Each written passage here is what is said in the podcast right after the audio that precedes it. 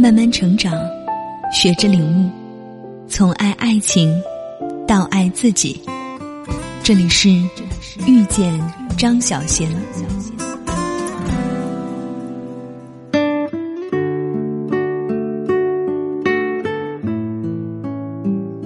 欢迎来到遇见张小贤公众平台。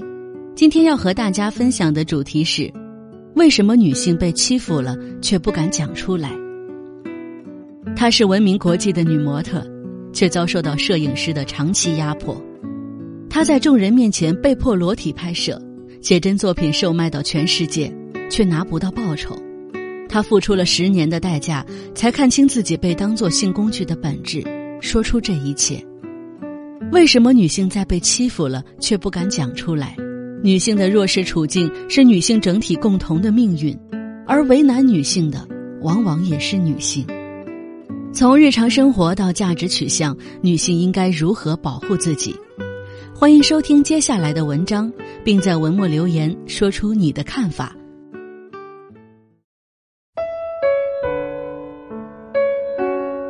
前段时间。《Lens》杂志发布了一篇女模特的泣血长文，揭露了自己长期受到摄影师的压迫，被迫裸体工作，并且得不到报酬，精神几近崩溃。文中女模特相知控诉的对象是以情色写真作品闻名于世界、具有巨大影响力的日本摄影师荒木经惟。我曾看过他的一个专题视频。他被媒体塑造成一个对私摄影，也就是性写真狂热且钟爱妻子的艺术家。他说：“只要我按下快门，女人们就想脱衣服。”而同他合作过的知名艺人水原希子，在事先不知情的情况下，也被强行在众人面前裸体拍摄。香知说：“拍出的照片没有事先告知，就被出版成写真集和 DVD。”上面写着我的名字，并开始在全世界展览和售卖。香知被摄影师荒木叫做娼妇，连公寓都没有必要给他买的女人，不懂得生活的人等等，而且要求他在日本家喻户晓的著名电视台露胸拍摄。香知说，他走在路上的时候会被异样的眼神包围。住处被陌生人私闯，垃圾被偷，邮箱被塞满奇怪的涂鸦明信片。即便如此，他却拿不到报酬，只领到微薄的零用钱，并且被告知艺术家谈钱是一件羞耻的事情，只有超越金钱，艺术表达才会完美。荒木只管拍出自己想要的照片，模特的感觉他丝毫不在意。这听起来可能很不可思议，在这种怪异的氛围影响下，相知的疑惑和承受变成一种自我伤害，致使他一边为了生存辛苦讨生活，一边试图用贡献自己的力量去理解荒木的艺术理念。相知最终看透荒木把女性当作性工具的本质，终止和荒木的合作。他受到 Me Too 反性骚扰活动的鼓励。选择讲出自己的遭遇，这种包裹着艺术外衣的性侵害，总能轻易将不谙世事的女孩推入深渊。大家应该还记得自缢去世一周年的作家林奕涵，当初随着他的自传体小说《房思琪的初恋乐园》的出版，他年少时遭受老师诱奸的事情也紧跟着公之于众。小说中的房思琪就是他自己。被满腹经纶的老师性侵的创痛令他质疑：会不会艺术从来就只是巧言令色而已？我想荒木的话算是一个回答。摄影这种行为，根本就近乎诱拐、偷窃之类的嘛。国外的 Me Too 活动前段时间席卷好莱坞，鼓励广大女性公开自己被侵害的经历，包括伍迪·艾伦在内的多位公众人物被曝性侵丑闻。国内也爆出北航陈小武性侵女学生、南大教授沈阳性侵高岩等新闻，这种普遍性让我意识到，女性的弱势处境是女性整体共同的命运。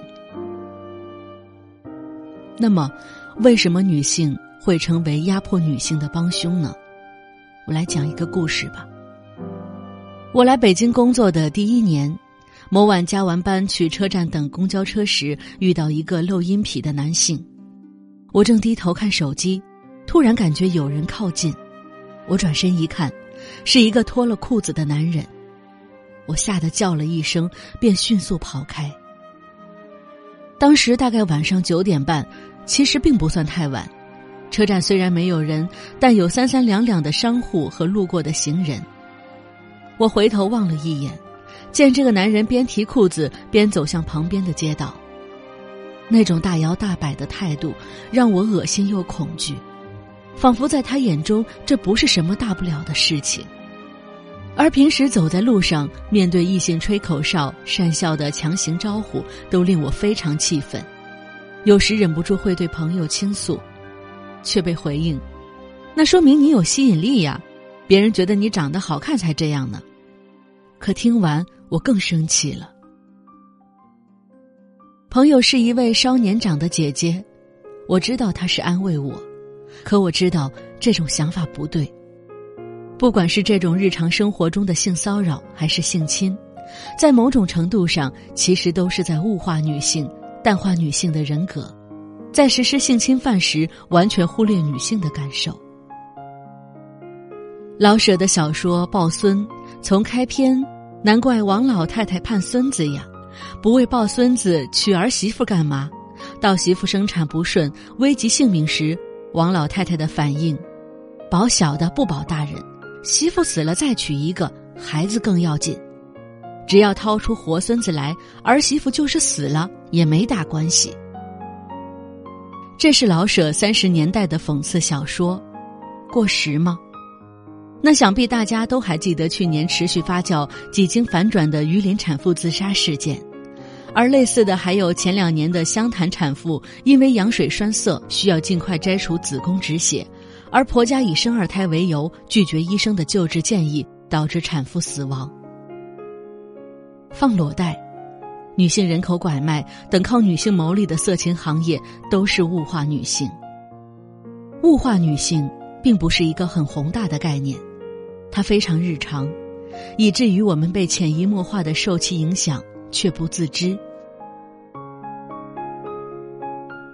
说回香枝和荒木，这种旁观者清、显而易见的不平等的霸凌，为什么相知却深陷其中十多年才醒悟？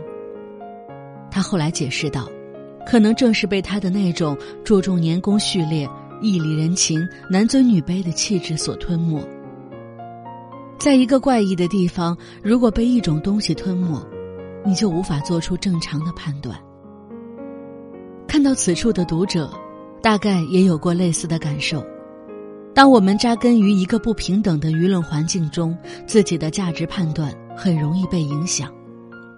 它最直接的危害在于，物化女性的概念被女性自身内化了，这会令许多女性在生活的方方面面做出下意识的反应。比如在办公室或者聚会等公开场合，女性会下意识的觉得自己应该端茶倒水，也许这也正好符合了在场男性的期待，觉得女性做这些天经地义。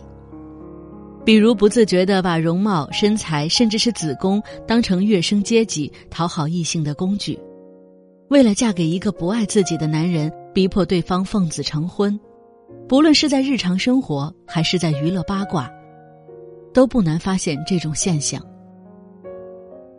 一位以情感分析走红的女作家，她承认女性的弱势，却主张用技巧方法论去套牢男人，甚至鼓励以屈从攀附的方式去满足男性，以此换取利益和庇佑。为什么很多时候，女性会成为压迫女性的帮凶？因为人有逃避的权利。靠依附男性会比自力更生更容易，但这也许是一条难以看到尽头的路。你交出自己的时候，也意味着你让渡了自己的自由。这种情况下，女性争取到的不过都是在男人愿意让你拿到的范围内。如人饮水，很难说这种情况下女性到底是不是物化女性这种外来意志的牺牲品。以前我认为单身只是一种选择，直到有人说你连男朋友都没有时，我才发觉真的有人会觉得没有男朋友是一件可以嘲笑的事。女孩的三十岁仿佛是一个坎儿，到这个年纪，听说父母亲戚都不催婚了，取而代之的是一种同情。他们小心翼翼避开相关话题的神情，透露这一种信息：你变成了老姑娘，真可怜。在传统社会，令女人最恐惧的应该是嫁不出去，变成老姑娘吧。当今时代虽不一样，但“剩女”这个词同样在荼毒诸多女性。她们潜藏着同一种确凿的表达：没有男人要你，你被剩下了。但其实，男人和女人是互相被需要的。为什么女性不结婚就是没人要？为什么没男人要就会很可怜？我想，男尊女卑的观念之所以一直存在，大概是因为男人从来不强调自己对女性的需要，而社会却过分夸大了女性在没有男性时的恐惧和焦虑。那在这个环境下，我们该如何保护自己呢？第一，环境真的很容易影响自己的判断，要多读书，保持独立思考。不做物化女性的同谋。第二，懂得尊重自己，保护自己。当男性的言语、动作让自己感到不舒服时，要坚决说不，不要不好意思。维护自己的尊严不需要不好意思。愤怒并非任何时候都是羞耻的。当自己受到伤害时，你有权要求对方道歉。面对自身时，可以警惕女性天生的弱者心态。觉得男人就应该保护女性，我们自己也可以保护自己的。即使受到侵害、陷入困境，你最不该责怪的人就是自己。要像相知一样，要勇敢走出来。其实困难的不是出走后的未知压力，而是做出决定。做出决定后，你会发现，出走并不难，你会拥有一个新的世界。